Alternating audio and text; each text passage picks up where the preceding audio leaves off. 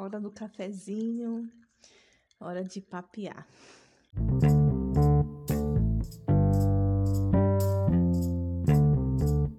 Oiê! Como é que vocês estão? Eu tô bem, graças a Deus. Hoje eu estou no oitavo dia da minha nova rotina, do novo tempo que chegou na minha vida. Se você não sabe do que eu tô falando, eu tô falando da chegada da Oli. Já chegou por aqui, já tem exatos oito dias. E oito dias de renovação do amor, da pureza, da alegria, não só dentro do meu coração, mas no lar, né, entre as pessoas que nos cercam aqui, que nos amam.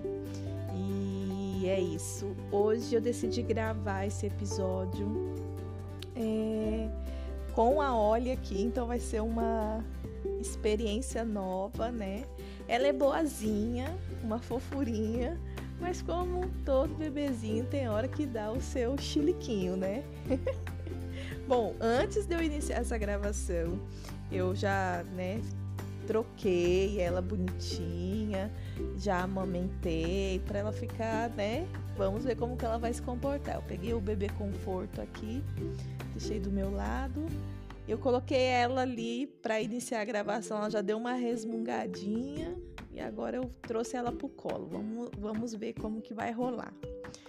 E se você não me conhece, eu sou Poli Vitorino, aqui da Rádio Poli, a sua rádio doméstica. Está no ar mais um episódio de podcast, conteúdo com propósito. Então vamos lá, porque agora é hora de papear. Bom, agora sem mais delongas, eu quero dizer que eu estava com muita saudade de falar aqui em formato podcast. Eu me dediquei essas últimas semanas aí para estar com vocês lá nos stores, né?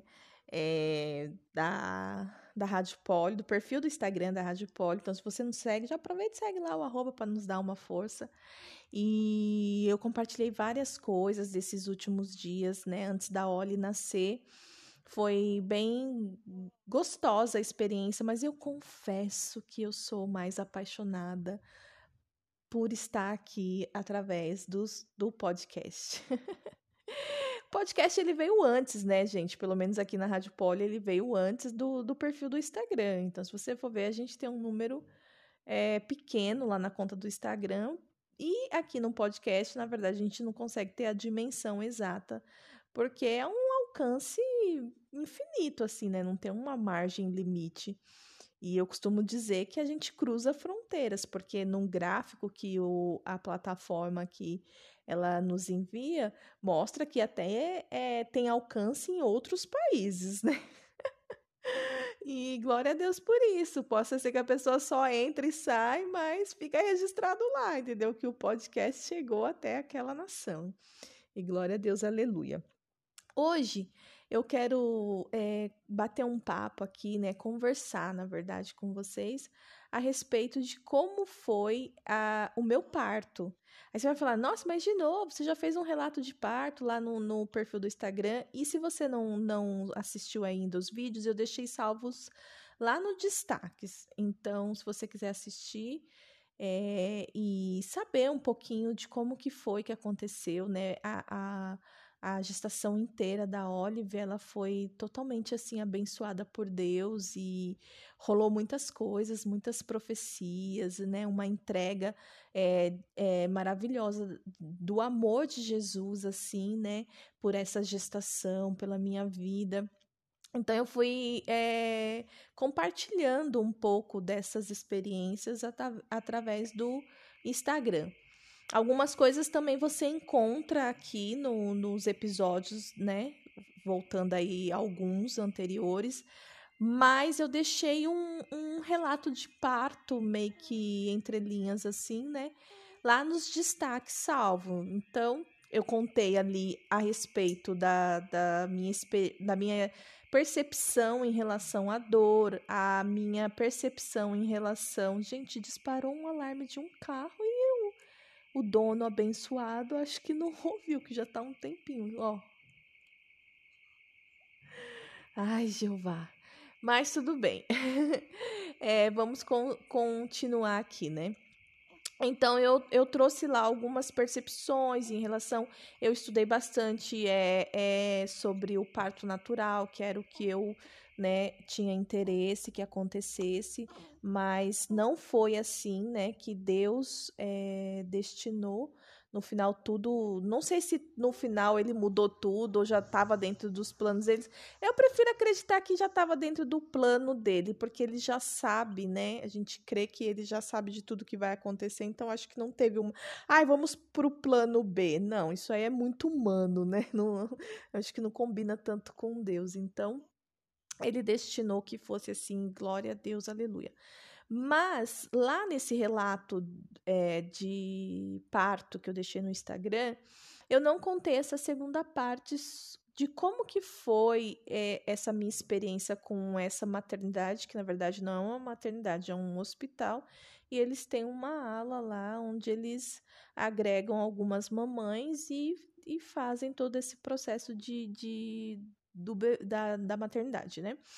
E, e como que foi isso, como que foi minha chegada. Então eu não contei lá. Por quê? Porque foram coisas assim, foi um, não foi uma experiência tão agradável e e aí eu decidi contar aqui pelo podcast. Então, só as exclusivas mesmo que ter que, que vai ter acesso a, a, a esse conteúdo. É... A Oli tá aqui, peraí, gente. Vamos dar uma assistência pra nossa princesinha. Né, meu amor? Essa menininha linda, mamãe. Resmunga, resmunga, né, gente? Como o bebezinho resmunga. Daqui a pouco ela vai fazer naninha, porque ela já tá, acho que uns, uns 20 minutos acordada. Ela não fica tanto assim, acordada. Bati aqui no microfone. Bom, vamos lá então. É, se você acompanhou lá pelo Instagram ou não, eu vou contar por cima. Eu comecei a ter contrações na, na sexta-feira, né, no dia 17 de junho. E eu só fui ganhar óleo na segunda-feira. Aí você vai falar: nossa, ficou tendo dores, sofrendo, morrendo todos esses dias. Não, gente. Eu vou enfatizar muito isso porque essa mentalidade de que a mulher passa horas e horas sofrendo, ela tem que ser entendida, compreendida. Porque não é assim que funciona, né? As contrações, elas são como a onda do mar. Então ela vem e volta, vem e volta até que a mulher entra num parto ativo que leve ela é, até o momento da, do parto do momento de, de expulsão, não sei se é esse o termo, de expulsão, expulsar o bebê, não sei agora, perdi o fio da, da meada, que a menina deu uma gemida aqui na minha orelha. eu ainda tô desse jeito. Ela faz um barulhinho, eu fico meio que assustada ainda. Você vai falar, nossa, mas você já é mãe de três e você ainda tem essa sensação? Tenho, gente, porque tudo é novo.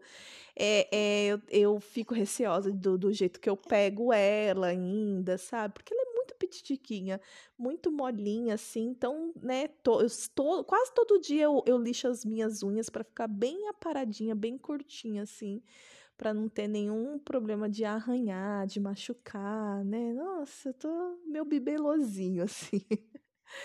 então, voltando lá para a maternidade, é, quando eu fui para esse hospital, né? Eu já tinha ido no primeiro, que era o meu único plano, né? E eu, eu acredito que essa foi uma falha da minha parte, porque é, a doula né? Para quem não sabe, eu fui acompanhada por uma doula. Então, assim, tanto a doula como outras pessoas, assim, me falaram: tenha um plano A, mas tenha também o B e até o C, se possível, né? Que seria o quê? É você é, ó, tenha um hospital como referência, mas outros para te dar suporte caso não dê certo.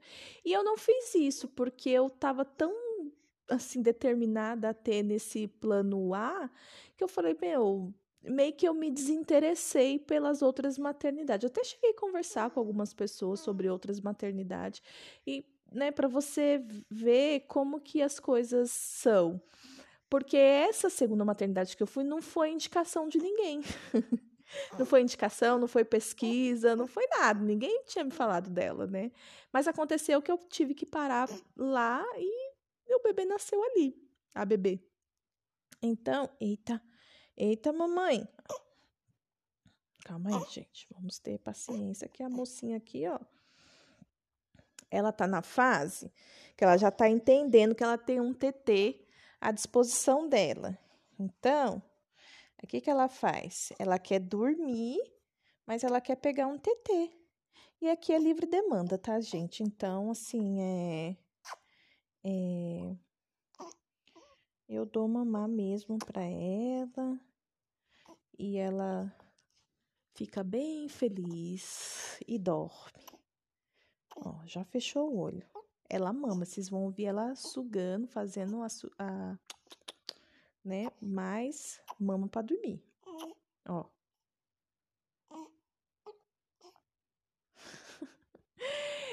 então, não foi indicação de ninguém, não foi, não estava dentro de nenhuma pesquisa minha, foi o que aconteceu mesmo de eu ter ido para essa maternidade. Mas não cometam é, essa, essa mesma falha que eu. Se você tiver tempo e disposição, é, tenha sim um hospital, uma maternidade de referência, mas tenha outros aí que você possa né, recorrer, que, que sejam maternidades que você, é, se possível, antes né, do, do dia de você ganhar o seu bebê, você consiga fazer uma visita. Outra coisa também que eu não fiz foi visitas, né? Eu não, não me interessei em fazer isso. Eu tava tão, gente. Eu tava tão determinada a ter lá no primeiro hospital que, meu, eu falei, é isso. De, assim, quase toda semana eu entrava lá na classificação, sabe, da, do site para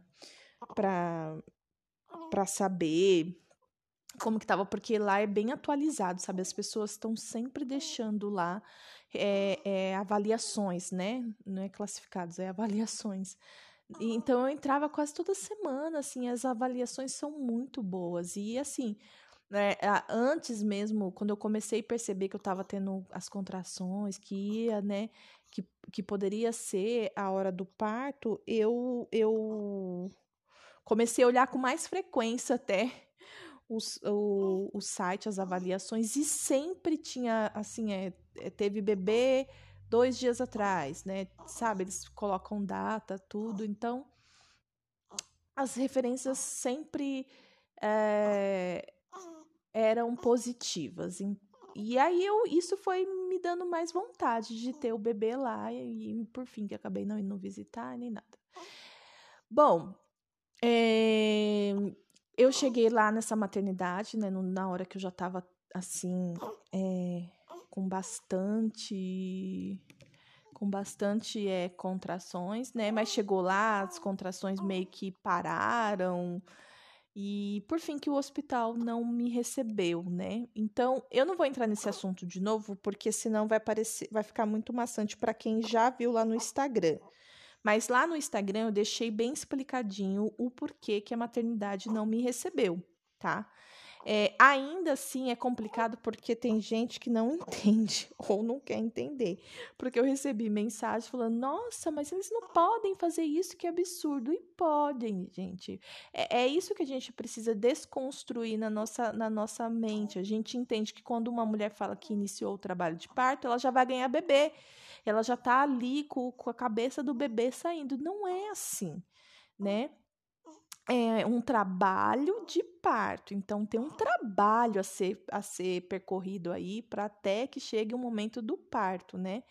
E uma das informações que eu passei nesses dias, né, através do Stories, é que o, o trabalho de parto em si, ele é construído por seis partes, seis fases, né? Então, assim, é um trabalho mesmo, né? E por fim, saí de lá e fui vim para casa. Eu não fui direto para essa maternidade, essa segunda maternidade. Eu vim para casa, só que eu vim com muitas dores, né? Muitas, muitas dores. É, já num intervalo muito curto, assim, de, de, de ficar sem dor, né? Era o tempo de tomar uma água e já vinha uma outra contração. E aí, como eu já né, tive aquele pico emocional que eu contei também lá nos stories. Então meio que atrapalhou toda, né, minha respiração, minha evolução ali, né? E eu cheguei, e aí o meu marido, ele também, né, ele ficou muito preocupado já nesse momento. Ele falou: "Meu, não, vamos pro hospital, vamos procurar um outro hospital. Você tem que ter esse bebê, não tem como você ficar assim aqui, né, tal, você não consegue mais se concentrar. Eu também já não tô mais com cabeça, tudo". E fomos. Colocamos as malas tudo de novo dentro do carro. E ai, gente, para variar, quando a gente chegou da primeira maternidade, a gente perdeu a chave de casa. Ai, meu Deus do céu, pensa que a gente chegou aqui para e cadê a chave? A única chave, gente, a única chave. A gente começou a revirar todas as malas dentro, porque a mala era a minha mala, a mala da bebê e a mala do Rodrigo, né? E a gente ficou revirando as malas e nada, nada. E eu com aquela contração, gente, eu não conseguia nem ajudar o Rodrigo. E o Rodrigo nervoso. O que aconteceu? Teve que arrombar a porta. Porque eu, ele queria abrir as janelas. Eu falei, não, não vai quebrar as janelas, não, porque as janelas a gente trocou recentemente, são novas. Falei, as janelas não. Quebra a porta, porque já é uma coisa que está na nossa, na nossa lista de troca, né? Eu falei, vai que, né? Já é a deixa para a mudança acontecer. Gente, ele teve que arrombar a porta assim. E. E não achamos as chaves. Ainda bem, né? Porque depois imagina se depois de ter feito tudo isso você achar a chave, só ia dar mais estresse. Bom, pegamos todas as coisas de novo, colocamos dentro do carro e fomos para o hospital. Aí, lá na, naquela primeira maternidade onde eu tinha idealizado de ter os, o parto, o que que aconteceu? Eu, eles falaram assim, é, é bom que você vá no hospital da referência do seu bairro, né? Porque como eu estava sendo assistida pelo postinho aqui perto de casa, então cada postinho tem uma referência de hospital e maternidade para indicar, né? É, para para esses casos, assim como cirurgias, né? Maternidade e tal. E aí eu liguei para o Rodrigo ligou para nossa agente, a agente social que é a que faz a visita aqui em casa, e explicou o que estava acontecendo, né? E ela falou assim: ó, a gente tem né, três hospitais. Aí deu o nome dos três e falou assim: é, é esses aqui são as nossas referências. E aí é só você ir com ela para lá e eles vão dar o atendimento. Aí o Rodrigo falou: você quer em qual? Só que, gente, que cabeça que eu teria para decidir algo assim? Não, não tem como, não, não tem. Nem no, no, no mínimo possível de intervalo que eu estava ali sem dor, eu conseguiria, porque assim, é, quando eu não estava com dor, e ali no momentinho, né, que era as, é, de seis minutos, três minutos ali sem dor, eu só conseguia me concentrar em respirar, em respirar, em respirar e, e orar. Eu só ficava orando e respirando e falando: Jesus, me ajuda, o Senhor vem, vem me visitar, vem me visitar. Era o que eu conseguia fazer. O Rodrigo falava comigo, eu nem respondia, eu só ficava falando isso: Jesus, vem me visitar, vem me visitar, vem me visitar. Porque assim eu tava doida já, delirando, né?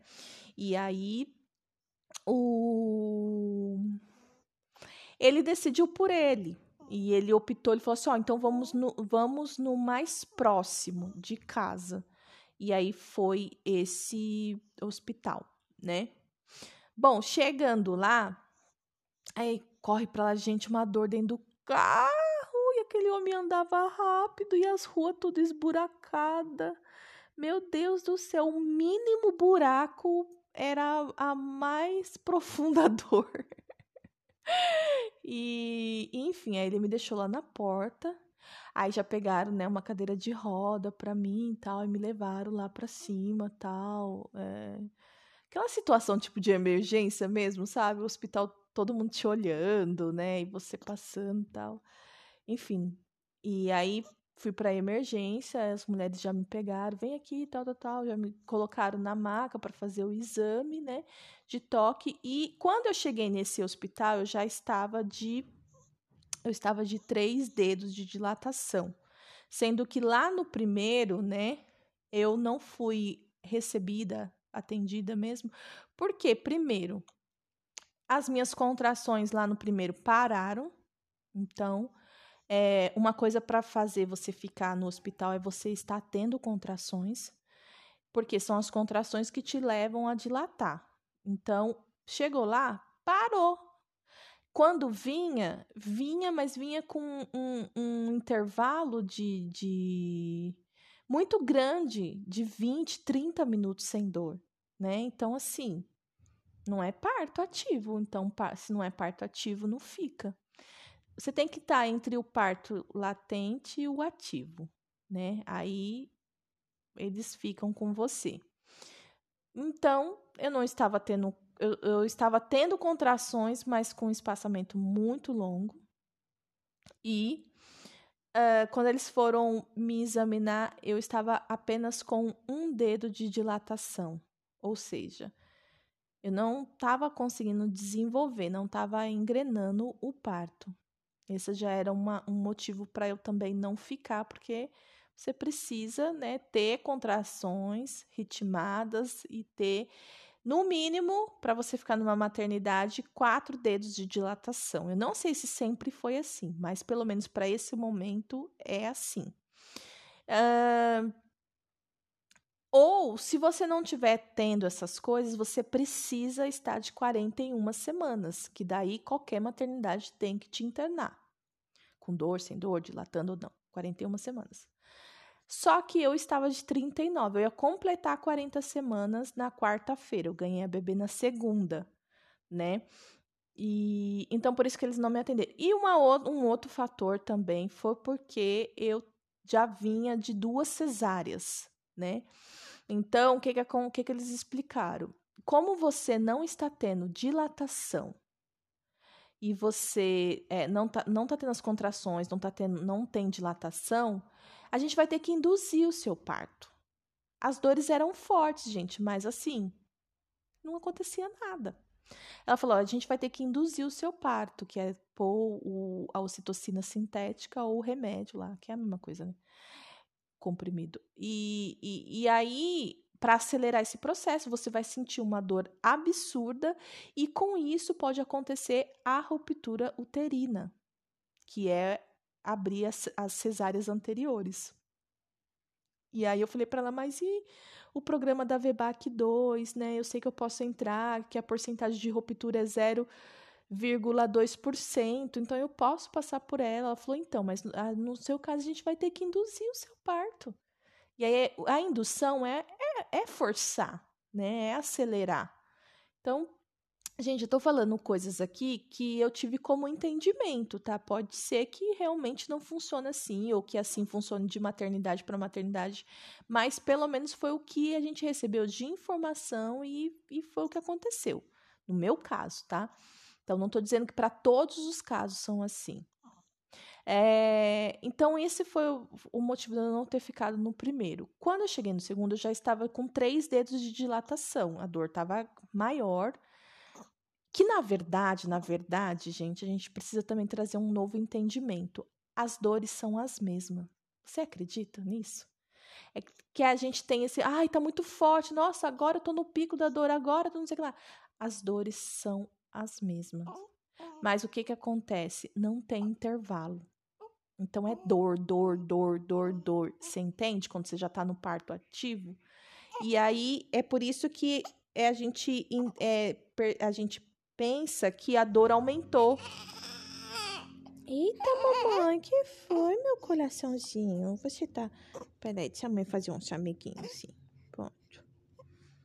Então, as dores, eh, na, na realidade, são as mesmas, porém, é, sem intervalos, né? E aí, cada mulher sente, gente, cada mulher tem um limite para dor, né? Então, tem mulheres que aguentam mais, que nem, né? Depois eu vou contar algumas, uma experiência que eu tive com uma mulher que estava lá junto comigo na segunda maternidade. Então eu cheguei lá, eu tava com três dedos de dilatação. E. E aí, só que eu cheguei lá, meu, as mulheres assim. muito grossas, bem frias. É, me colocaram na maca, abre a perna, coloca a perna aí, tal, tal, tal. Falei, agora não, tô com muita dor, que tava vindo uma contração. Não, é agora mesmo que tem que ser, tal, tal, tal, sabe? Tipo assim, bem grossas mesmo. E toma ali dedo, né? E foi, foi indo, foi indo, foi indo, foi indo. Três dedos só, só tem três dedos, mas é, vai entrar na cesárea. Assim, vai entrar na cesárea, vai direto pra cesárea. Aí eu tava sangrando um pouco, né? É, mas esse sangramento é, é o que? Conforme você já tá ali no trabalho de parto e eles ficam fazendo um exame de toque, aí vai mesmo sangrando, né? E, e ela é assim. Tipo, eu cheguei. Gente, foi tudo muito rápido. Foi, em, eu acho que em 20 minutos eu já tava com a Oli nos meus braços porque foi tudo muito, muito rápido. Só que é, aí eu vou contar para vocês, vai parecer que foi longo, mas não foi, foi muito pai pum. Então, eu cheguei nessa salinha de cadeira de roda, eu já tava de vestido, né? Que eu falei, já vou de vestido, já fui sem calcinha, porque eu falei, eu sei que a coisa vai ficar louca. E toma ali dedo, né? E elas colocam de 4 a 5 para ver se você pode ficar na maternidade, né? Independente de, de da quantidade que você está dilatada. É essa quantidade que você vai tomar, entendeu, meu bem? Então, segura a periquita aí. E aí, é, três dedos de dilatação, vai direto para cesárea. Aí, é, ela é imperativa, e ali me intitularam como nome de imperativa. E, e coloca ela na, na, na, na, na cadeira de roda e, e manda ela. Aí fui subir, me mandaram para um outro andar, que eu, eu sei que eu, no último dia eu estava no quarto andar, porque você vai subindo por etapas. Aí é, fui. Eu acho que ela tá com um pouquinho de cólica, sabe? E aí eu aí fui para essa para esse outro andar que já era o andar do centro cirúrgico. Aí cheguei lá, elas falaram: tira toda a sua roupa, eh, tira todos os seus pertences. E assim, nessa hora eu já não estava com o Rodrigo. Eles já não. Desde a hora que me colocaram na cadeira de roda, o segurança falou assim: não, pode deixar que eu vou levar ela, você vai fazer a, a ficha dela. Tipo assim. Porque no outro, gente, tinha todo um cuidado de que primeiro se passava numa triagem, né? Depois que falava, pai, vai lá, ela vai, né, fazer a inscrição dela, a ficha dela. Assim, era calmo, ambiente calmo. Era um ambiente era um ambiente calmo, era um ambiente assim, é sei lá, sabe, tinha até uma musiquinha de fundo, sabe aquelas Alfa FM? Eu acho que era aquela música, aquela, aquela rádio Alfa FM, umas musiquinhas assim, umas coisas. Não sei, as pessoas eram calmas, o ambiente ela era claro, sabe? Do jeito que eu gosto, assim, as paredes todas brancas, né? E, e já nesse outro, gente, era, é, é, era tudo escuro, sabe? Oh, meu amor! Não, que foi, minha lindeza? Tá com dor na barriguinha, tá? A mamãe vai esquentar assim a barriguinha, ó. Barriguinha com barriguinha. Vamos fazer barriguinha com barriguinha? Pronto, barriguinha com barriguinha, ó. Hum, pronto, a consulta dela, a primeira consulta dela vai ser semana que vem. E eu acho que ela já tá entrando nesse período de, de cólica, sabe? Mas eu ainda não sei o que pode dar, então melhor esperar. As massaginhas ajudam, né? A massagem, a barriguinha com barriguinha. E eu tô super cuidando da minha alimentação. Você não vem falar, tem que comer, não pode comer isso, não pode comer aquilo, não sei o que lá. Eu tô super cuidando, tá, meu bem? Já sei disso. Essa parte eu tô ligada. Então, foi muito rápido. Então, eles já tiraram o Rodrigo de perto de mim. Quando eu cheguei nesse andar, que era, já era o centro cirúrgico, ai, gente, eu tive uma má impressão. Porque lá era tudo escuro, sabe? Um ambiente tipo. Sabe essa parte de, de hospital que é sabe? É tudo barrotado, salas escuras, parece que é abandonado, sabe? Então, aí eu, eu cheguei lá muito assustada, embora eu tava tendo muita dor, mas eu tava muito ligada, assim, sabe? E eu pude sentir da parte do Senhor que ele me deu um alerta aqui, a questão é espiritual. Né? Um peso espiritual assim naquele lugar, sabe? Eu não sei se ali naquele andar tem dia de tudo. Sei lá, gente, eu sei que era uma loucura, não tinha homem nenhum lá, só mulher, né? E, e assim, numa, você passava numa as salas todas abertas, você passava numa sala, tinha tipo de duas a três mulheres assim, tipo parindo, gritando assim, sabe, naquele auge da dor. Ai, gente, é, foi uma, uma coisa assim muito louca. Daí eu cheguei nesse ambiente, nesse andar, e elas falaram assim: tira toda a sua roupa, mas era tudo muito correndo, sabe? Parecia que a gente tinha uma, uma meta para cumprir, então tudo era correndo, sabe? Tira, tira, tira a roupa, mãezinha, tira todos os seus pertences, porque porque a, a, a, gente vai, vai passar com a doutora e ela quer ver todo mundo pelado, porque não tinha só eu, tinha mais umas três lá, né? E, e, e aí todo mundo tirando a roupa ali mesmo, sabe? Tipo, como se fosse uma recepção. Ali mesmo você tirava a roupa. É, gente, é muito estranho. Ali mesmo você tinha que tirar a roupa assim, né? E aí elas te davam um saco, tipo um, um saco preto. Olha como tá fazendo um eco aqui, eu levantei. Vai fazer muito eco. Deixa eu mudar de cômodo para ver. E aí elas te davam tipo um saco de lixo preto para você colocar seus pertences lá, né? E e aí eu fiquei, nossa, eu tava muito assustada e vinha dor, vinha dor, gente. E aí eu ficava ao mesmo, ao mesmo tempo eu ficava assustada. Aí elas, elas falavam: fiquem em fila aqui, vocês, que vocês vão passar com a médica e vão tomar banho. Passar com a médica e tomar banho. Tipo, gente, esteira de produção. Foi isso que eu vi. Foi uma esteira de produção ali. Aí eu e as mulheres lá tudo pelada, umas gritando de dor, outras gemendo, aquela coisa louca, um monte de gente passando, e a gente pel... Ai, gente. Ai, parecia o exílio, sei lá. Nem sei aquele lugar onde vai matar as pessoas, não sei se é exílio. Ai, eu tive uma péssima impressão. Aí pronto, chegou a minha vez, aí você deitava lá na maca de novo, eu já tinha recebido o toque, mas a médica tinha que fazer o toque de novo e toma. Ali eu já tava com quatro dedos de dilatação. Né? Doeu muito porque a médica era super seca, su... aí falava: "Para, menina". Falou assim para mim: "Para, menina, tem que aguentar, tem que aguentar, eu tenho que ver, tem que achar seu colo, que não sei o que lá, tal". E eu, aí eu, aí eu falei, ai, desculpa, é que eu não tô conseguindo segurar, tá doendo muito, tal, tal, tal. Você... Ela falou assim, essas outras gestações aqui foi tudo cesárea? Eu falei, foi. Ela falou, ah, então não conhece o parto, né? Então não conhece. Vai pro banho. Gente, você saía de lá, ela nem te ajudava a levantar, porque no final você sabe, para quem é, você sabe, ó, quem é, é grávida sabe, no final, para você levantar da cama, da maca, você precisa de uma ajuda, de um suporte. Elas não ajudavam, eu dei a mão para ela, assim, para ela me ajudar a levantar. Ela virou, saiu, não deu a mão, tive que me virar para levantar sozinha. E as outras, tudo assim, vai, vamos, vamos, vamos tomar banho, mãezinha, vai, vai, vai.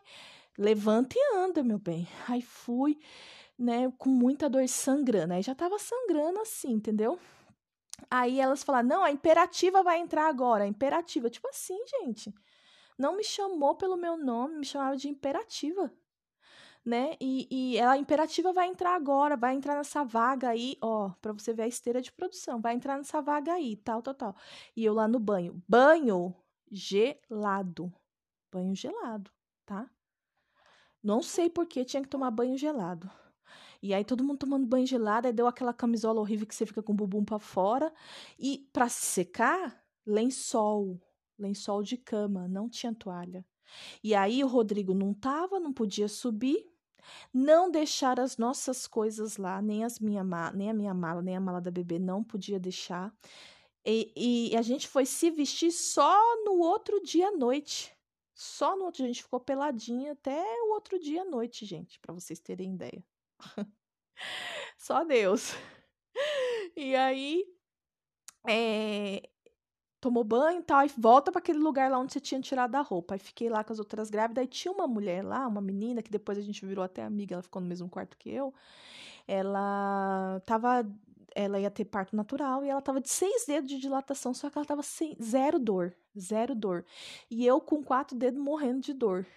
E aí a enfermeira começava a ficar fazendo comparação entre nós duas, sabe? E, e aí a menina falava assim: Ah, mas é que cada uma tem um jeito de sentir, né? Não tem nada a ver, cada uma. Aí a enfermeira falou: Ah, não, tem que aguentar, mãe, tem que aguentar. Que não sei o que lá, eu tô achando que é você que tá, tá gemendo aí de dor, é ela? Falando de mim, sabe? Bom, por fim, que do nada, e eu falava, cadê meu marido? Cadê meu marido, né? A maioria das mulheres lá falavam, perguntava dos maridos.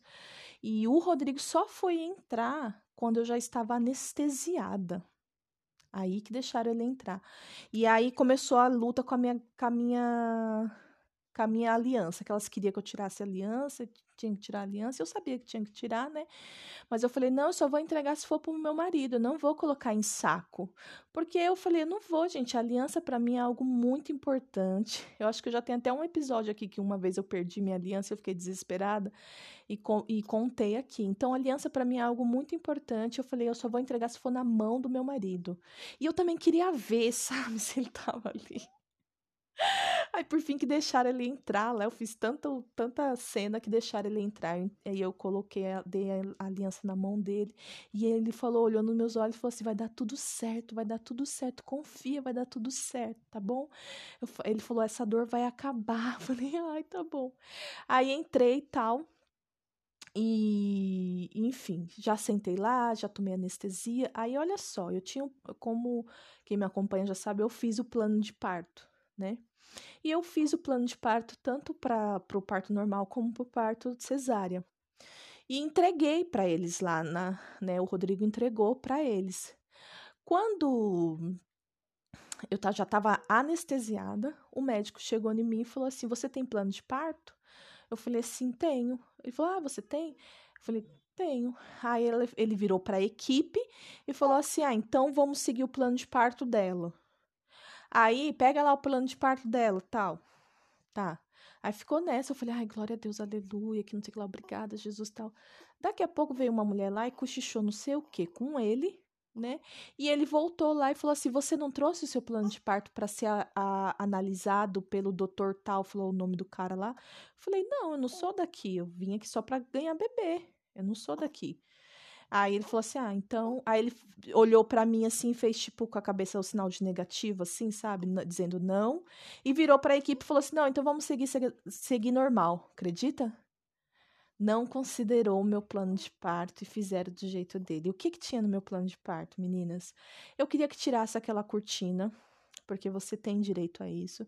Eu gostaria de eu mesma tirar a bebê da barriga, porque você tem direito a isso, você pode fazer dessa forma, e eu gostaria de ter essa, essa relação com ela. E gostaria que o Rô cortasse o cordão umbilical e que eu pudesse ter a hora dourada também com a bebê, porque é um momento que você também consegue, através da cesárea, né, claro, não tendo nenhuma intercorrência, né, de respiratória, essas questões assim, né, que eu tinha certeza que não ia ter. Eu tinha certeza e foi assim que aconteceu. Ela não teve nenhum problema respiratório nem nada, ela saiu só e também não não não queria aqueles né, aquelas invasões que eles fazem no bebê quando é parto cesárea, que é fazer lavagem no ouvido, no nariz, no bumbum, né, nas partes íntimas, pingar aquele colírio desnecessário, aquelas coisas. Eu tinha tirado tudo isso. E aí eles fizeram tudo, não, te, não tive como e eu já estava anestesiada, gente. O Rodrigo não estava ali comigo nessa hora. Eu estava morrendo de medo de estar tá ali sozinha, né? É, é, é, é difícil você é, ter essa sensação. É difícil até fa para falar, né? Que hoje em dia a gente tem essa sensação, pelo menos eu tenho, nessa né? sensação de que eh, a, os médicos não são de total confiança. É uma indústria tão pesada que existe, né, no, no, no no, no nosso país, assim, que, meu, eles não passam uma confiança. É um povo grosseiro, um povo, né, que subestima a sua dor, um povo que tá ali, né, que não te acolhe. Você sai da sua casa com dor, enfermo, alguma coisa, você espera o quê? Ah, o hospital vai me amparar, o hospital vai me acolher, o hospital vai me ajudar, né? E, e muitas das vezes, principalmente na rede pública, não é isso que você encontra. Então, meio que você se torna uma refém ali na mesa, né? E eu não conseguia argumentar. Como o Rodrigo não estava ali, né? Então, eu fiquei quieta, fiquei calada e, e, e fi, chorei, comecei a chorar e orar, só ficava em oração, em oração, em oração, em oração, né? E depois o Rô chegou, quando o Rô chegou, ele falou que eu já tava com a marca da do corte, né, na minha barriga, e ele ficou lá sentado, tudo, enfim, aconteceu a cesárea. Depois disso, eles já tiraram o Rodrigo, falou: se despede dela, porque agora você só vai poder vir aqui amanhã. Ali, gente, eu falei: meu Deus do céu. Aí, sabe, eu falei: como assim? Eu vou ficar aqui sozinha tal. E ele foi embora, assim, ele com o olho todo cheio de lágrimas. Tipo assim, a gente nem teve um tempo junto, sabe? Com com a bebê, foi bem pouquinho, eles deram, né, o robô de pegar tudo, né, mas assim, foi coisa acho que de cinco minutos, olhe lá, né, que ficou os três ali juntos, e, enfim, e aí ele saiu, e, e eu só fui ver o Rodrigo mesmo no, no dia da minha alta, né, sem celular, eles não deixavam ficar com celular, não deixavam ficar com nada, gente, nada, nada, nada. Então eu ganhei a olha, era 5,38. E aí, depois que você ganha, foi muito rápido, né? Foi esses 20 minutos maluco aí que eu tô te contando. E aí você vai para uma salinha para esperar um tempo lá da anestesia, tudo, né? Para ver se não tem nenhuma reação. E depois você vai pro seu quarto. E pro quarto da galera, né, gente? Porque tinha gente até no, no na janela, né? E deixa eu colocar olha aqui no na caminha dela porque ela dormiu. Peraí. Peraí, peraí. Vamos, olha, naninha aqui, mamãe. Ficar aqui, bonitinha. Daqui a pouco ela reclama, gente. Ela quer ficar no colo. Fofurinha. Não ligo não, sabe? Acho que é tão bom esse momento de se dar amor. Tem hora que é exaustivo, que é cansativo, né, gente? Mas passa tão rápido. Daqui a pouco ela vai estar tá aí correndo. né? Eu vou ter só lembrança desse momento. Então, é, fiquei aí nesse quarto que é esse quarto de espera, não sei exatamente para que que é esse quarto, mas fiquei lá. Nesse quarto eu vi muita coisa acontecer, viu, gente? Por que aconteceu? A minha anestesia não voltava. A, a parte de baixo, sabe, da perna, não voltava. E você fala, ah, mas tem 12 horas, tal, não sei o que lá. Só que eles, ele tinha que ter um, alguns reflexos, pelo que eu entendi, porque eles falavam assim, mexe aqui a perna, mamãe, que não sei o que lá, ou era da parte de cima que fica. Eu não sei, gente, eu sei que eu tive que ficar nessa sala porque a minha anestesia não voltava, volta, aí voltou de um lado, o lado esquerdo não voltava. E eu comecei a ficar agoniada. Eu sei que das mulheres que chegavam ali nessa sala e ficava entre meia hora, uma hora ali naquela sala, eu fiquei cinco horas naquela sala, porque a minha não voltava. Aí me colocaram na maca, né, no meio, e as, as outras mulheres que vinham chegando e ficava o tempo necessário, já saía, ia para os quartos, elas ficavam ao redor de mim, nas laterais, e eu ali no meio. Olha, eu vi uma mulher que já tinha recebido os pontos, que foi aquela aquela moça, a Isabel, que depois ela se a de seis dedos de dilatação, que depois ela se tornou minha minha amiga ali, né, de quarto, minha companheira de quarto. Eu falava que era companheira de cela. Porque era muito feio, gente, o lugar. E aí, é, ela teve parto natural, gente, e ela sofreu, na minha opinião, no meu ponto de vista, é, várias violen várias, vários picos de violência obstetra, obstétrica, fala, esqueci o nome, certo? Mas assim, foram muito grosseira com ela, ela já tinha tomado ponto, tudo. Ela tava lá também esperando, já tava. A gente ficava nessa sala com um bebê, né? Cada mãe com um bebê. Era o momento da gente amamentar, tal, tal. E ela já tava ali, do nada eu olhei para ela e ela começou a ficar com um semblante assim, me ajuda, branca, ela era né, cor negra e ela começou a ficar muito branca, assim, olhando para mim, assim, não piscava. Eu falei, Isa, Isabel, você tá bem? Você tá bem? Aí ela só falou assim, me ajuda. Aí eu já chamei a enfermeira, a enfermeira já chegou lá tal e começaram a examinar ela. Eu sei, gente, que ali na minha frente a menina tava com coágulo dentro dela. Elas abriram as pernas da menina com um ponto sem ponto, fia, e tuchava a mão lá dentro e arrancava tudo aqueles coágulos. Essa menina, ela gritava, gente, ela tremia assim, ó, que os queixos dela batia. E ela falava, eu não consigo. E as mulheres, você tem que deixar eu te ajudar. Eu tô fazendo isso pro seu bem, brigando com ela, mas era uma dor, ela sentia uma dor, uma dor que eu acho que aquela mulher, aquela menina, no final das contas, ela teve dois partos porque essa segunda parte aí foi uma coisa que eu vi, assim, era muito do meu lado, gente, vocês não têm ideia. E eu ainda estava deitada pros pés dela, né? A, a direção da minha maca estava é, pros pés dela, então eu via tudo. Eu só não via se eu não olhasse, mas eu, né, fiquei ali, elas arrancando, só que elas eram grosseiras, sabe? Eu não sei se esse é o procedimento natural, se elas estavam fazendo daquele jeito para amenizar. Não sei, mas assim, o, o, tom da voz, de como abordava ela, sabe? E ela realmente ela não estava aguentando de dor. Não é que ela estava fazendo cena, porque a impressão que dá ela, é que elas acham que a gente está fazendo cena. Mas, meu, só o fato de uma mulher estar tá grávida e estar tá ali, sabe, parindo, sentindo dores. Meu, como é que essa mulher vai ficar fazendo cena, gente? Então, o mercado mercado, sabe? É, é, é um mercado mesmo, sabe? É uma. E para mim, elas ficavam falando assim: é, vamos voltar. Ficava batendo na minha perna assim: vamos voltar, vamos voltar, que a gente tem que já, tipo, no quarto. Tipo assim, sabe? Aquela sensação, linha de produção: vai, vai, você tá, você tá pegando o lugar de uma aqui. Era assim.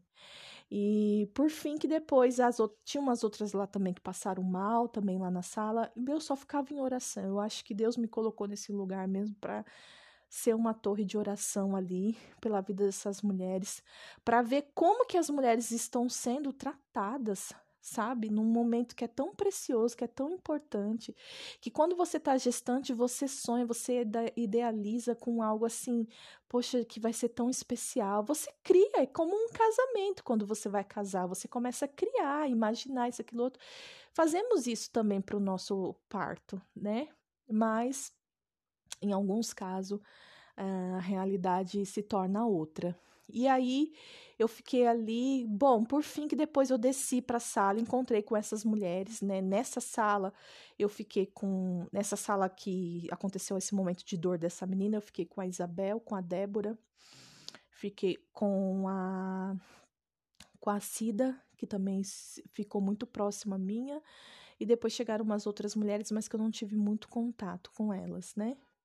E por fim, que daí a gente foi pro quarto, né? Eu fui a primeira chegar no quarto, porque o parto delas foi, aconteceu 9 horas da noite. O meu já tinha acontecido às 5. Né? Então, é, aconteceu 9 horas da noite. Então, eu que estava atrasada, mas daí eu cheguei primeiro no quarto, depois elas chegaram, tudo, né? É, a Isabel, ela tava meio que desmaiada, meio grog, tiraram o bebê dela, porque, né? Ela sangrou muito, gente. Muito, muito, muito. E, e a outra, a Cida, o que, que tinha acontecido? Ela tinha tido bebê com 34 semanas, sofreu muito, também estava muito, muito abatida. E o bebê dela estava até hoje, ela está internada, né? Porque eu tenho contato com ela e até hoje ela está internada. E o bebê também, ela teve complicação na, na, na hora do parto, tudo. Enfim. É, então chegamos lá, depois, depois que tudo tava. O quarto até onde eu fiquei, ele não era ah, ruim, tão ruim quanto os, o, quanto os outras outras salas que eu tinha visto, sabe? Os outros quartos, assim, mas era um ambiente pesado, um ambiente feio. Banho gelado todos os dias, porque eles têm um sistema lá de. de caldeiras, caldeiras sabe? É tipo assim, vamos imaginar um caldeirão que esquenta a água durante o dia e faz a redistribuição para todos os chuveiros. Só que, meu, não esquenta, nunca esquenta. Né? A gente tinha que deixar 40 minutos, uma hora o chuveiro ligado para aquecer um pouquinho, mornar, né? E na, naquele frio que estava fazendo, então, assim, difícil, gente, bem difícil. E e, e assim, é, aconteceram muitas outras coisas que eu acho que vai ter que ficar para um, a parte 2, porque aqui já está dando a minutagem, né? E Deus tinha propósito, Deus está ali, Deus teve propósito em todos os momentos, porque eu estive com muitas mulheres. É, eu tive a oportunidade de orar por mulheres, de conversar, de ministrar, de falar da palavra, né? Porque Deus, ele, ele nos coloca em ambientes é, até mesmo assim ruins e, e é para nos usar mesmo, né? A gente imagina se eu tivesse ficado num quarto de hotel, eu ia ministrar quem? Ninguém, né? ia ficar ali só me apaixonando pela Oli. E em meio a essa dor toda, toda essa confusão, eu tava toda apaixonada pela Oli. Tanto é que quando eu comecei mesmo a ter amizade com as meninas, as meninas falavam assim: Nossa, esse é o primeiro filho? a maioria das enfermeiras, das mulheres, falava, esse é o primeiro filho? Eu falava, não, não é, minha primeira filha, né? Porque elas falavam, meu, você tá muito apaixonada, que isso, que aquilo, outro tal. E realmente eu fiquei muito apaixonada pela Oli. É, precisava muito sabe, ser rea reativada nesse amor, assim. Isso não tem nada a ver com eu não eu amar ou não amar os meus filhos, claro que não, é um, um amor verdadeiro por todos, mas assim, foi algo muito especial, gente, foi algo muito espe é, especial esperado, né? E fiquei, acredito que dois dias, é, dois dias, entrei na, na segunda e saí na quarta, só que eu já tava de alta na quarta de manhã, né? É, é, que eu não tinha quem fosse me buscar e meu marido só conseguiria após o trabalho, né? Então eu tive que pegar, pedir a minha transferência de alta para o último horário, que seria que foi às 21 horas. E e tive muitas experiências. Todos os dias eu tive experiências ali que eu tinha certeza que, que era Deus que estava de alguma forma movimentando as coisas. É, fazendo com que as coisas acontecessem. Muitas conversas, sabe? Que começavam do nada, assim, né? Com enfermeiras, com as mulheres da limpeza, com mulheres que estavam em outro quarto. Eu só não consegui entrar na UTI, que foi o lugar que eu mais estava com vontade de entrar, mas eu não consegui é, entrar na UTI. E que eu queria até orar pela, por esse bebezinho da, da Cida, né? Que é o Samuel, mas a gente orou depois, né? Eu orei, né, para Deus, estava em todo momento ali em comunhão com o Senhor. E e foi isso, gente. Assim, é, eu vi muitas enfermeiras cansadas, desgastadas, sabe? Muito, muitas mulheres grossas. Eu acho que eu peguei uns, sei lá, uns quatro plantões, não, não fiz as contas. E tem, um, tem uma variação, né? muito grande de pessoas para pessoas. Então tem mulheres que são muito atenciosas. Tinha mulheres que entravam lá que eu tinha certeza que era crente. Você consegue perceber, né? E a gente começava a conversar tudo, né?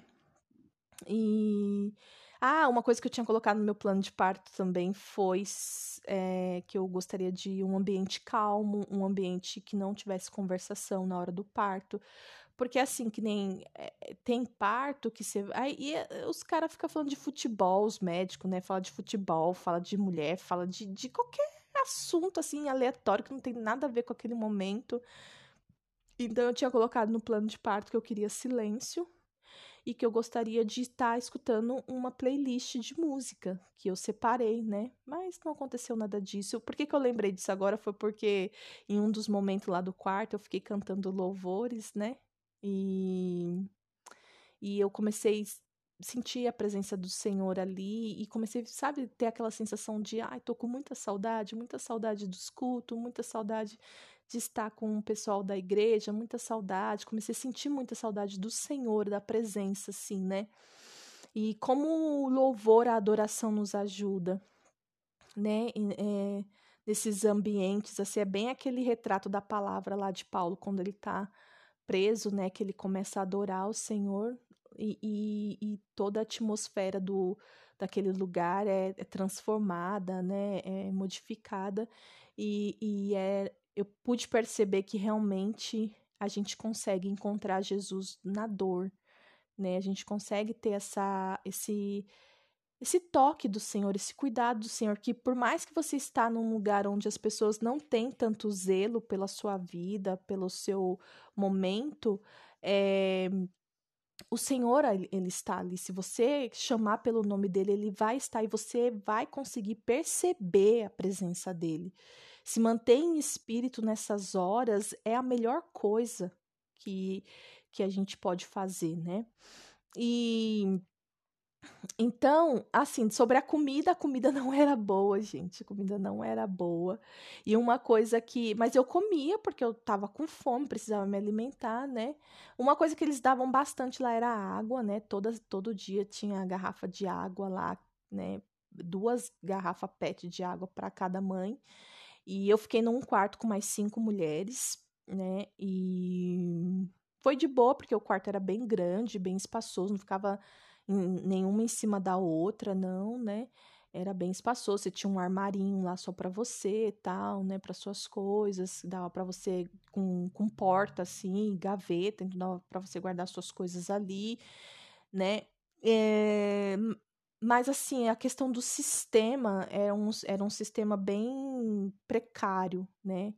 No sentido assim também é as mulheres entravam lá no quarto, vamos supor assim, que nem teve um plantão lá que era, era 15 para as 6 da manhã. A mulher entrou no quarto, tava todo mundo dormindo, as crianças dormindo, né? A gente tem, relax, tentando relaxar. Elas, elas entravam no quarto, batia a mão no interruptor, acendia a luz e falava: Vamos lá, mãezinhas, tirem as roupas dos bebês que a gente vai examinar os bebês e vamos dar banho. 15 para as 6 da manhã. 15 para as 6 da manhã. Vamos lá, aí em outros momentos. Vamos, mãe, levanta, tá na hora de levantar, vai escovar os dentes, vamos fazer alguma coisa. Tipo assim, sabe, linha de produção, sabe? Fica todo mundo, tira as camisolas que a gente quer ver os pontos, as cesáreas tira as camisolas que a gente quer ver os pontos, a natural não sei o que lá, não sei o que lá, não sei o que lá. Tipo assim, então você não tinha um momento de descanso, você estava ali como se você fosse um, um objeto, um experimento de, na, de algumas, né? Nem todas eram assim. Outras, né, falava, meninas, tudo bem? Bom dia, mãezinhas, posso acender a luz para a gente conversar um pouco? Algumas eram bem delicadas e, e, e educadas, mas outras, assim, não, não quero nem saber. E uma coisa também que eu percebi que elas falavam muito assim comigo é, é é seu primeiro filho? Aí eu falava, não, é o terceiro. Ah, tá, então você já sabe como é que faz, né? E ia pra outra.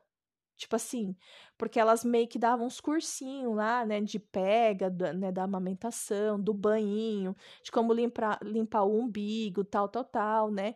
E aí eu comecei a encher o saco delas, comecei a falar, olha, não é porque eu tenho Ai, gente, acho que vai acabar meu tempo. Não é porque eu tenho é, é a terceira filha que eu não tenho que aprender, eu preciso aprender. Então eu, eu insisti para a mulher lá da pega, né, de amamentar. Graças a Deus, eu não, não estou com rachadura nos meus peitos, porque essa mulher ela foi muito gentil, ela me ajudou muito e eu consegui é, fazer o, o, a bebê ter a pega certinha, né, correta. É, eu enchi o saco da mulher lá para me ensinar como limpar a, a, a, a periquitinha da bebezinha, porque eu não não sabia, eu sempre tive menino, tudo, então ela me ensinou do umbigo também, que cada uma era com uma mulher, sabe? Então, assim, mas por quê? Porque você já tá no terceiro filho, você tem que saber e ponto final né? O banho a mesma coisa. Eu, eu peguei uma enfermeira lá que ela foi muito gentil. Ela me ensinou a dar um banho que o bebê não chora, gente. A Oli não tá chorando. Tô, eu ainda tô dando banho de banheira, eu pretendo dar banho no chuveiro, mas eu tô na banheira e ela não chora, porque é um banho sem trauma, né? Que ela tava ensinando lá, tal. E mas dessa enfermeira, porque tinha uma outra que eu vi ela ensinando uma mãezinha de parto natural lá, que era um outro formato de banho e a menina chorava para bexiga, o menino, né, que era um bebezinho. Mas eu gostei bastante, então eu fui cuidada, mas aí o que que eu percebi? Quando o o que eu me lembrei, na verdade, quando o senhor me mostrou lá que é aqui é uma questão espiritual, glória a Deus que eu tive essa percepção, porque eu soube lidar com cada situação né? Então, de você ver a pessoa te tratando mal, isso, aquilo, outro, e você, né, tratar ela bem, escolher ela bem. E, meu, posso te falar, elas afinam. Você não precisa ser grossa para elas te atenderem, não. É você tratar no amor que elas afinam. Sabe? Parece que aquelas, aquelas mulheres, as mais grossas ali, elas precisavam de amor. Elas precisavam, não, elas precisam de amor, porque na medida que você derrama um amor sobre a vida delas, elas te tratam bem. Você, você conhece, passa a conhecer e ter contato com uma outra pessoa. Então, eu fiquei assim, eu não fiquei ali reclamando, brigando, como algumas faziam. Eu fiquei ali, sabe, semeando o um amor ali, semeando o um amor, conversando com muitas. Foi daí que, que surgiu muitos assuntos tal. Então, essas são as oportunidades de Deus. Eu vou tentar gravar mais um pouquinho para vocês, porque aqui o tempo já bateu o mesmo limite, mas por hora é isso. Eu espero que vocês tenham gostado do conteúdo. Voltei, meninas, e o que eu quero deixar aqui é como um plus de tudo que eu comentei, da minha experiência, da minha visão. Claro que assim, tem outros detalhes, é que são coisas que eu vou lembrando, sabe? É, que eu não. Eu teria que anotar para estar tá compartilhando aqui bem à risca mesmo com vocês. Para esse momento agora eu não consigo. É, mas é, o, que eu, o que eu tive como aprendizado assim de tudo é que nem tem pessoas que, né, depois que eu comentei lá no Instagram, me procurou e falou: Nossa, você sofreu muito, né? Que isso, que aquilo outro. E eu não sofri. O que eu quero deixar registrado é isso: é que eu não sofri. Eu fiquei mais indignada com a segunda parte, né? E, e, e, assim, eu não tive nenhum sofrimento, assim, de, de questões físicas, sabe? De alguém me machucar, tal, o parto ter sido violento, não. Mas, assim, é, eu fiquei indignada com, a, com tudo que eu vi. Oh, meu amor, não, não. Shhh, baixou, mamãe, baixou. É, parece um gatinho, né? Miando. Então, assim, eu fiquei mais indignada com, com, com, o que eu vi, né? Eu, eu creio que, como eu entrei nessa de estudar, de, de, de ver as coisas, eu não tive essa violência obstetra, obstétrica, agora não, nunca lembro qual é a, a palavra correta, a não ser da questão do toque, mas assim, até a questão do toque, gente, eu, eu acredito que seja um procedimento natural né? Não significa que eu concorde, mas que seja natural, porque que eu não concordo assim, quero dizer, sabe, de, de, de, vamos, vamos, vamos, vamos ver como é que tá aqui, vamos colocar mais dedo, mais dedo, dá os seus dedos aí também, empresta aí pra gente colocar aqui dentro para ver como que fica tudo. Não nesse ritmo, mas assim, é um exame, é o um exame para saber se o parto tá, em qual fase do parto a mulher está. Então tem que acontecer esse exame, não tem uma outra forma. Mas assim, é... eu fiquei indignada com a forma, com a frieza dos profissionais, com a, a forma, tipo, sabe, feito manada, sei lá, toca os boi, toca essas vacas aí para andar. eu acho que foi mais isso do que a questão, né? Ah, tem uma, algo que eu não gostei, que de fato eu achei uma ignorância da parte do médico, que foi o quê? A minha cesárea, ele fez um rasgo enorme. Nas outras duas, elas eram bem pequenininhas, assim, bem no meio, assim, e essa, meu, tá tipo de uma perna para outra, tá enorme. Né? Quando eu coloquei a mão, eu falei, meu Deus, o que, que esse homem fez? Ele só faltou rasgar a minha até o culote aqui do lado, sabe? Sério, ficou bem, não tô exagerando, não, é, realmente ficou muito grande. E, e então esse é um ponto assim que eu achei que foi um, algo muito é, ignorante da parte do médico, né? enfim, aí teve outras particularidades, né? Mas que o sistema ali, né, ele já é o ritmo deles mesmo, então tem muita coisa que nem compensa estar tá falando aqui para vocês. Mas eu não sofri, é isso que eu quero relatar, que independente que eu comecei na sexta-feira e só fui conseguir ganhar bebê na segunda, eu não entrei em sofrimento. Ah, então você é apaixonada pela dor. Não, eu não sou apaixonada pela dor que se você me conhece, você já ouviu os outros episódios aqui, você vai eh, ter uma melhor compreensão do que eu tô falando. É, mas eu vivi, eu fiquei mais presa e atenta às experiências que eu estava tendo com Jesus, com o Senhor, no momento da dor. Então, tudo que eu olhava, eu conseguia ver com olhos espirituais. Então é por isso que hoje a única marca que eu vou ter desse relato de parto é a cesárea. Porque eu não vou ter uma marca de ferida, de ressentimento, disso, daquilo outro, do que deu certo e não deu, ai, me frustrei, ai, que isso, que aquilo outro. Não. foi um processo que desde o início da minha gestação eu identifiquei que ele seria, ele estava sendo é, é, conduzido por Deus. Por mais que eu tinha as minhas vontades, por mais que eu tinha, né, as minhas necessidades, quem conduziu toda a minha gestação até o momento e vai continuar conduzindo é o Senhor. Então, é isso que eu quero que passar para vocês, né, como informação, para não ter essa percepção de que foi algo muito difícil, foi muito, ai, coitada. Não me vejam, por favor, como uma coitada, isso é péssimo. Não me vejam como uma coitada, né? E também não precisam me enaltecer como uma guerreira, essas coisas não. Eu estava ali a favor do Senhor e eu vivi as coisas que ele já tinha determinado para minha vida. É, a, a mulher ela nunca é, percebe o nível da força dela enquanto ela não enquanto ela não consegue enfrentar os seus medos, enfrentar de fato, né? Porque às vezes a gente enfrenta, a gente começa a falar, propagar que a gente vai enfrentar, vai passar por uma situação, mas até o momento de você chegar ali, que nem eu antes, eu falava, meu, eu vou passar pelo normal, eu pensava todo dia nisso, tinha dia que eu chorava, tinha dia que eu não chorava. Tinha dia que eu me encorajava, tinha dia que eu desistia, né? Mas eu estava ali o tempo todo, todos os dias, pensando nisso que iria acontecer, que eu teria que enfrentar esse meu medo, que era o maior medo, que era a dor do parto. Aí você vai falar, ah, mas você não passou, mas você não enfrentou porque você não passou. Eu enfrentei e eu fui até o final. Eu fiz tudo o que eu poderia fazer, só que não evoluiu. Se eu tivesse continuado, eu acredito que eu não tem essa de que eu não tenho passagem. Eu tô dentro do contexto de que Deus me formou e me fez como mulher. E se você é mulher, você tem como gerar, porque Deus estabeleceu isso para nós, para a mulher. Então eu cresci, eu cresci, né? Desde quando eu tive meu primeiro filho, eu, eu, me colocaram essa informação de que eu não tinha passagem.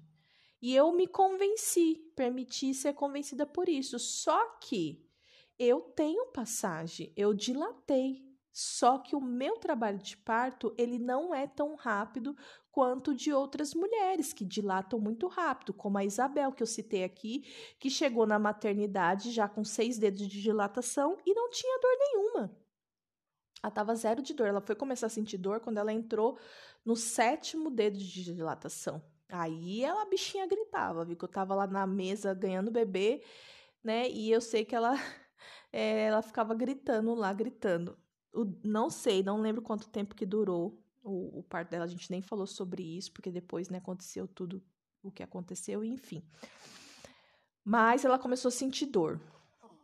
Então, é, tem uma variação do, de organismo, de corpo, de mulher, e não se prenda, sabe? Às, às, vezes a gente escuta tantos relatos e você acaba falando, ah, eu quero que seja assim. Ah, eu quero que seja assado. Eu quero que seja assim, mas com um pouquinho daquele. E Deus vai fazer diferente. Deus vai fazer totalmente diferente na sua vida, porque você é única, exclusiva, e Ele precisa que você tenha a sua experiência. Não que você seja uma figurinha re repetida né? Então, assim, é, é a sua percepção, é a sua visão, é o seu modo de sentir, é o seu limite de dor que não vai ser comparado com o de outras mulheres. E muitas das coisas também que nos acontecem, a gente só vai conseguir ter a, a, a, o entendimento, assim, né? O total entendimento, eu acredito que quando nós estivermos diante do Senhor. Isso se Ele quiser nos falar, né, meu bem? Porque Ele é Deus e ponto. Mas é isso, meninas. Estamos aqui no nosso oitavo dia de convivência com a Oli. Tem sido maravilhoso, é cansativo, sim, mas eu estou em fase de adaptação, né? Essa é a semana, é, hoje é terça-feira, e essa é a primeira semana que eu estou sozinha em casa com, com ela, porque na primeira semana meu marido pegou cinco dias, né? E mas Aí hoje, essa semana eu tô sozinha com ela, então eu tô criando, recriando uma, adapta uma nova adaptação, porque se você for ver, é mais um novo trabalho que chegou para mim, né? Os meninos estão de férias, então eles estão com a minha mãe, passando um tempo lá. Estão doido pra, doidos para voltar, porque querem conhecer a irmã. E aí vai ser uma, um outro ritmo também, né? Mas Deus, ele dá graça e misericórdia para todos nós, todos os dias ele nos ajuda com as nossas dificuldades e eu não quero que nós sejamos, sabe, intitulados como a família perfeita, como a mãe perfeita, como os filhos perfeitos, porque perfeito mesmo é só Jesus. Eu quero me manter assim, quero conseguir dar sustento para minha família, para que nós é, continuamos é, nos permitindo ser abençoados, aperfeiçoados por Jesus, porque quem se permite ser aperfeiçoado, né, é, tem facilidade em aprender, está aberto para aprender. Então, assim, a gente está aprendendo a cada dia, né? Dia a dia a gente aprende um pouquinho e, e, e é isso. Então, esse foi o relato da minha terceira gestação. Espero que vocês tenham gostado. É, e não sei, eu acho que não, não tem mais nada que eu possa compartilhar assim. Depois, quando acaba o episódio, eu fico pensando, poxa, eu poderia ter falado disso, poxa, eu poderia ter falado daquilo, mas eu acredito que foi isso que o Senhor preparou para esse episódio e que você possa ser abençoado de alguma forma, em nome de Jesus. Viva o amor, né? Viva o amor é, enfrente as tuas, os teus medos, as tuas aflições e saiba, não se esqueça que na dor você encontra a vida. A dor do parto, ela, ela propaga a vida. Se você for reparar, é, era para ser uma despedida, né? Mas agora eu já estou entrando em outro assunto. Aguenta aí. Mas se você for reparar, como é que a gente pode endemonizar algo que Deus estabeleceu para a mulher? Que é a dor do parto. Foi Deus que quis assim. E a gente cresce permitindo que pessoas e que situações venham endemonizar isso. Foi o que aconteceu comigo. Então, assim, é, é... E aí a gente vai criando e vai fortalecendo vários argumentos para que a gente se afaste disso e não queira nem saber, nem falar, nem ouvir, né, sobre isso. Só que foi na dor que Jesus é, é, é, teve sua maior experiência ali, né?